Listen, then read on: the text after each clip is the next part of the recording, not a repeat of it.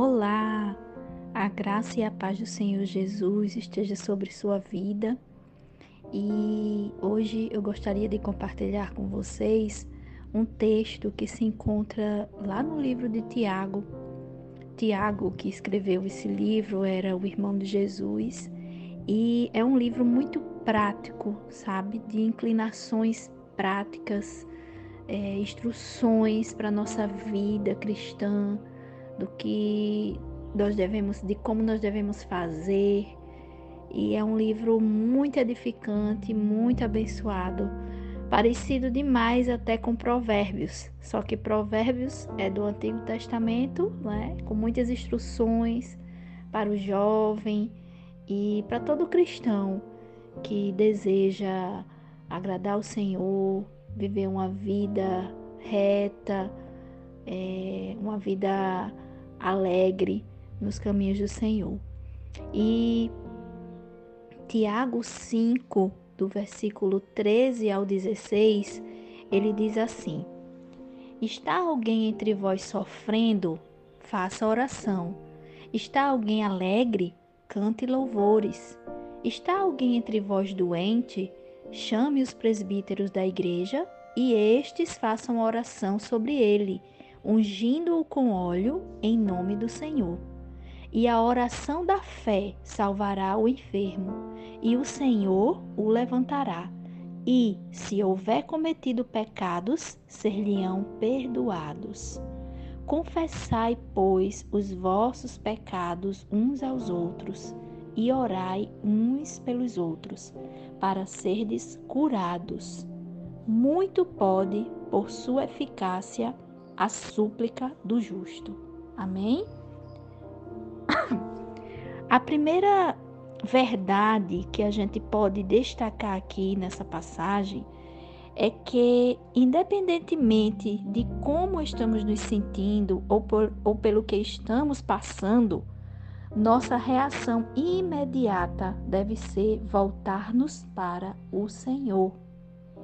A verdade é que, infelizmente, por nós sermos muito falhos e a nossa natureza humana, obviamente, ela procura por coisas prazerosas, por coisas mais fáceis, por coisas rápidas. A gente busca meios de satisfazer, né, de aplacar com a nossa tristeza, com a nossa ansiedade, coisas rápidas, coisas fáceis. E geralmente a gente busca, acredito que a maioria das pessoas, quando a gente tá aflito, quando a gente tá triste, quando a gente tá, né, assim, para baixo, a gente quer logo procurar um amigo, uma amiga para conversar, para desabafar, que ele nos escuta e, e dizer, né, nos dar algum conselho, alguma instrução e ter uma forma, né, uma solução assim mais rápida, mais fácil para o problema que nós estamos enfrentando. Quando não, a gente quer esquecer, quer abafar aquela, aquela situação, aquele problema, aquela dor. Aí a gente vai para a televisão, a gente vai para o cinema, a gente vai comer comidas gostosas, né? Porque principalmente nós mulheres gostamos de um doce e aquilo de alguma maneira vai ali camuflando aquele sofrimento, não é? Mas aqui, nesses versículos de Tiago, a gente vê que a primeira coisa que a gente deve fazer é nos voltarmos para o Senhor.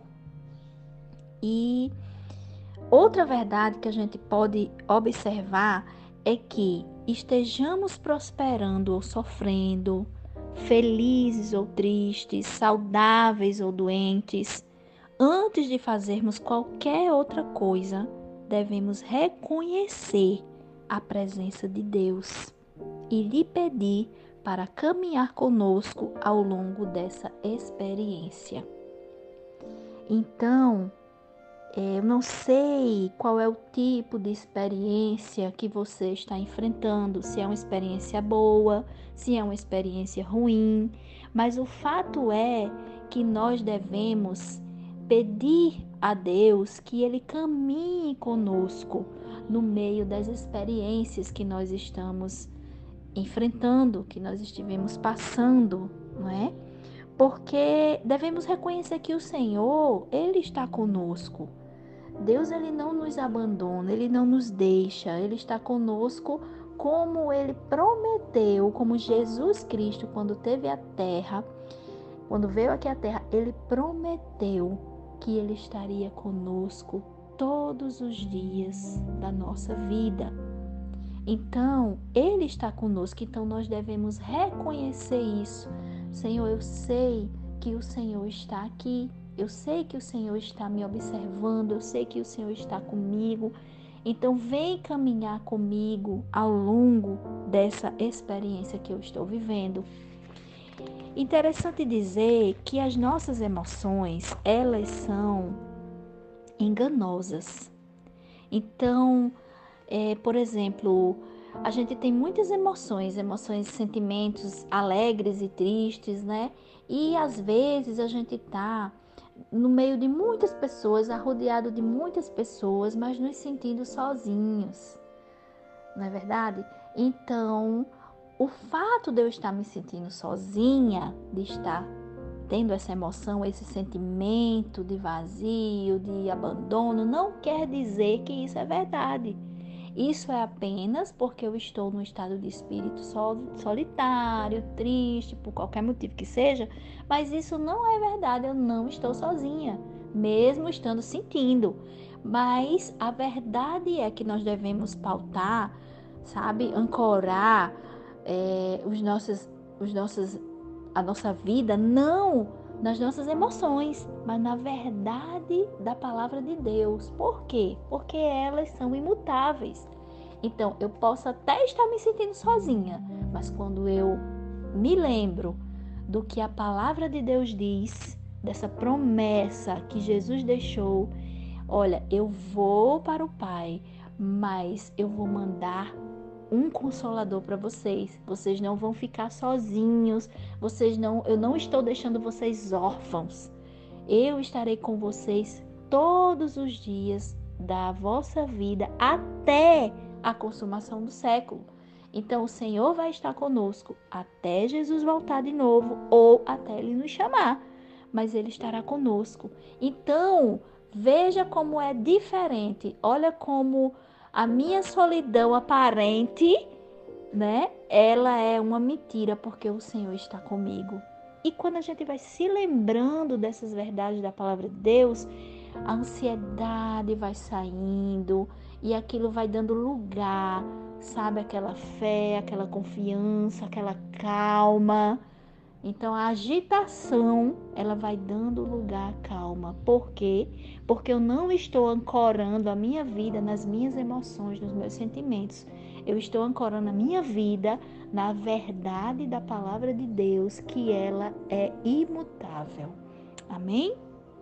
E por último, é, nós devemos pedir ao Senhor para caminhar conosco no meio das experiências da vida por quê? Porque Deus, ele vem nos dirigir em nossas respostas às circunstâncias e para nos fornecer recursos a fim de lidar com a situação.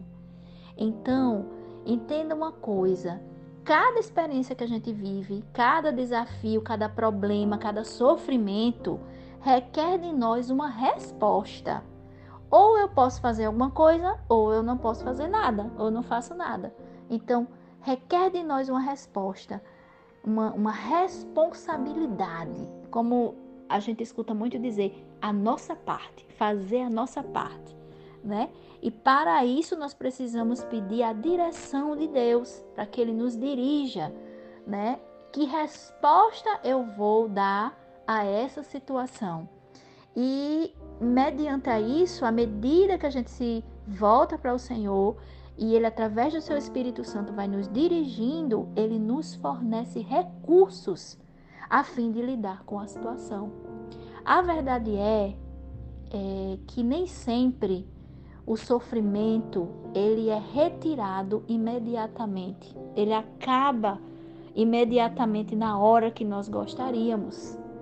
Mas eu gostaria de dizer a você que Deus ele tem duas formas de agir conosco em meio ao sofrimento. A primeira, ou ele nos protege do sofrimento, aquele sofrimento acaba logo, o Senhor nos protege e evita todo sofrimento, ou ele nos dará força infalível para suportar qualquer sofrimento. Então, e eu vivi isso na minha vida durante um período longo. O sofrimento não foi retirado da minha vida, mas o Senhor me deu uma força infalível, infalível para suportar até o momento em que fosse necessário atravessar aquele sofrimento. Então, esse é o Deus verdadeiro, é o nosso Deus, o Deus da Bíblia, sabe? É um Deus que está conosco durante o sofrimento. Como a gente costuma ouvir muito é, na nossa igreja, o Senhor, ele não nos livra da fornalha, ele nos livra na fornalha, sabe? Ele não nos livra da cova dos leões, ele nos livra na cova dos leões, porque ele está conosco no meio do sofrimento.